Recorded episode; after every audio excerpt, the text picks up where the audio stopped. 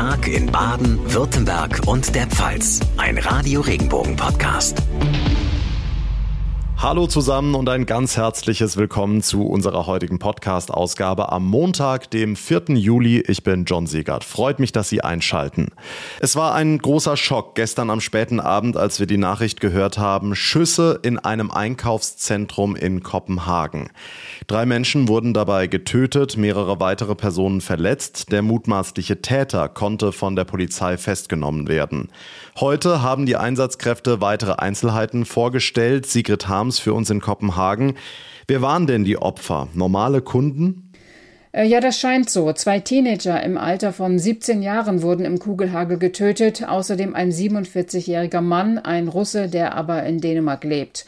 Unter den Verletzten sind zwei Dänen und zwei Schweden im Alter von 19 bis 50 Jahren. Es ist also kein Muster zu erkennen und die Polizei geht davon aus, dass der mutmaßliche Täter wahllos auf die Menschen in dem Einkaufszentrum zielte.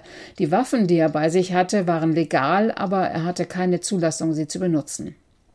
Hm, bei dem mutmaßlichen Täter, von dem du sprichst, handelt es sich um einen 22-jährigen Dänen.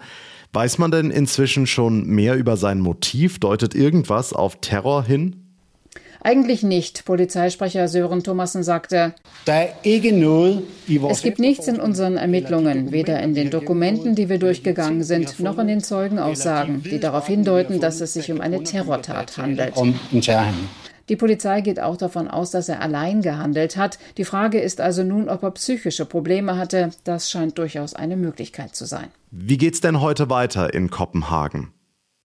Der 22-Jährige, der ja die Tat gestanden hat, wird im Laufe des Tages dem Haftrichter vorgeführt. Die Polizei kündigte an, in der ganzen Stadt präsent zu sein, damit sich die Kopenhagener sicher fühlen können. Rund um das Einkaufszentrum werden nun die Absperrungen allmählich aufgehoben, sodass die Leute ihre Autos holen können. Das Fields wird aber wohl die ganze Woche geschlossen bleiben. Unklar ist noch, ob das Harry Styles Konzert, das gestern Abend abgesagt werden musste, nachgeholt wird. Der Sänger postete auf Twitter sein Mitgefühl für die Opfer und ihren Familien, er sei am Boden zerstört. Der Tag nach den tödlichen Schüssen in Kopenhagen. Die Infos von Sigrid Harms. Nachrichten für Rhein-Neckar, den Odenwald und den Kraichgau. Ich bin Daniel Ernst. Einige Schwimmbäder in der Region werden ja schon nicht mehr beheizt, um Energie zu sparen, in Mannheim zum Beispiel. Doch das wird am Ende nicht reichen. Und deshalb schaut man nun auch in den Rathäusern, wo man noch den Strom- und Gasverbrauch reduzieren kann. Weinheims Oberbürgermeister Manuel Just. Also ich denke, wir müssen an dieser Stelle tatsächlich auch bereit sein, über bisherige Tabus nochmals nachzudenken denn wenn es wir als Kommunen nicht vormachen, wie sollen wir dann von unseren Bürgerinnen und Bürgern einfordern, dass äh, sie eben auch ihren Beitrag zum Energiesparen leisten? Große Einschnitte gibt es bisher aber noch nicht. Nachrichten für die Region Karlsruhe, die Ortenau und den Nordschwarzwald. Ich bin Sascha Baumann. Der Begriff Nachhaltigkeit ist inzwischen allgegenwärtig. Auch die Industrieunternehmen in Baden-Württemberg haben dies erkannt und schlagen zunehmend den nachhaltigen Weg ein. Auch der Europapark in Rust macht das. Trotzdem gibt's in der Öffentlichkeit momentan viel Kritik. Zu Unrecht sagt Parkchef Roland Mack. Nachhaltigkeit ist immer schon etwas, was auf unserer Agenda stand. Und wie gesagt, wir haben ja Millionen in die Hand genommen um Dinge umzusetzen. Hier standen 30 Bäume, jetzt stehen 3000. Hier war Monokultur, Maisanbau, verseuchte Erde und jetzt ist es eine ökologische Landschaft geworden mit Wildtieren, mit Bienen. Also wir tun wirklich viel.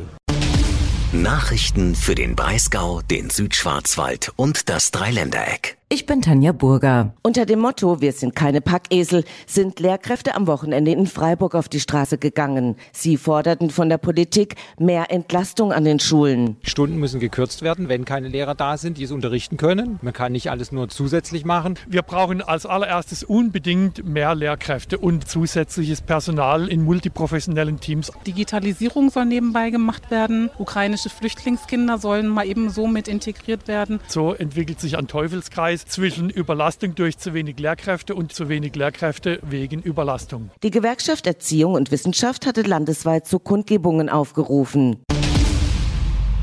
Das Schuljahresende naht und viele Jugendliche überlegen noch, was sie denn nach der Schule machen wollen. Am 1. September beginnt das neue Ausbildungsjahr. Trotzdem sind noch 10.000 Stellen offen oder anders ausgedrückt, auf eine Bewerberin, einen Bewerber kommen zwei Ausbildungsplätze. Trotzdem haben es die Unternehmen und Betriebe schwer, an Schülerinnen und Schüler ranzukommen.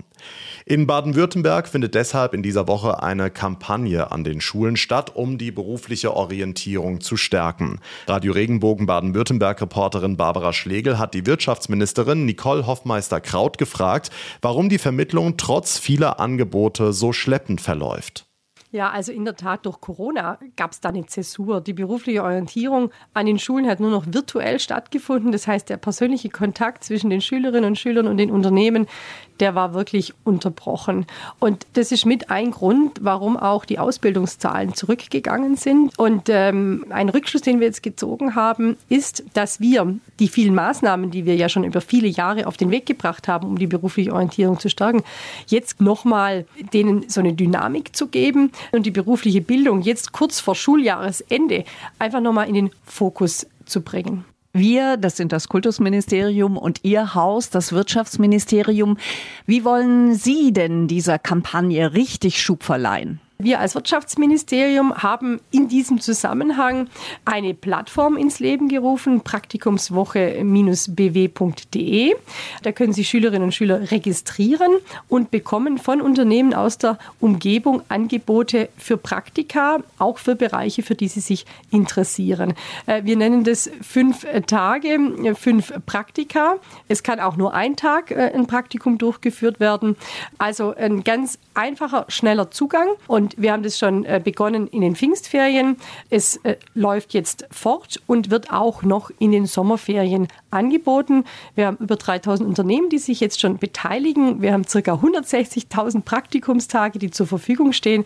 Und ich kann die Jugendlichen auch nur motivieren. Es ist wirklich ein einfacher und schneller Zugang äh, zu einem Praktikum.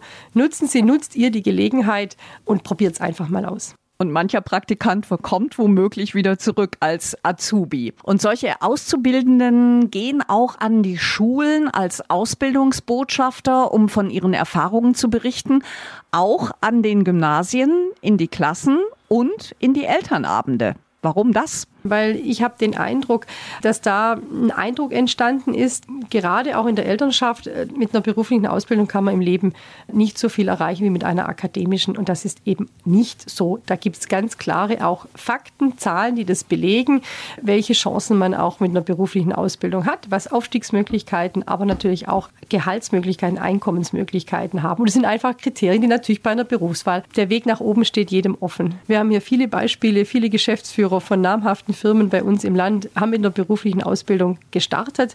Also äh, da sind nach oben keine Grenzen gesetzt. Und es ist einfach eine ganz wertvolle Grundlage. Man ist dann Fachkraft und hat äh, einfach ein ganz anderes Bildungsniveau. Für die Gymnasiasten gibt es natürlich auch die Studienberatung und einen extra Online-Test, aber der wurde jetzt auch in Richtung berufliche Ausbildung erweitert. Ja, also es gibt einen Online-Test, das ist die Plattform äh, www.wasstudiereich.de. Da gab es bisher eine Beratung allein zu den Studienmöglichkeiten. Das haben wir jetzt erweitert um die berufliche Ausbildung. Also äh, welche Möglichkeiten für junge Menschen eben auch in der beruflichen Ausbildung bestehen. Ich glaube, wichtig ist es, dass man eben dieses äh, gesamte Bild bekommt und nicht eingleisig nur auf die akademische Ausbildung schielt. Weil wir sehen ja, es gibt ähm, auch bei der akademischen Ausbildung äh, zum Teil hohe Abbrecherquoten. Und für die jungen Menschen wäre es vielleicht der bessere Weg gewesen, zuerst eine berufliche Ausbildung zu äh, absolvieren und äh, dann vielleicht zwei, drei Jahre im Beruf äh, zu sein und dann zu studieren. Ja?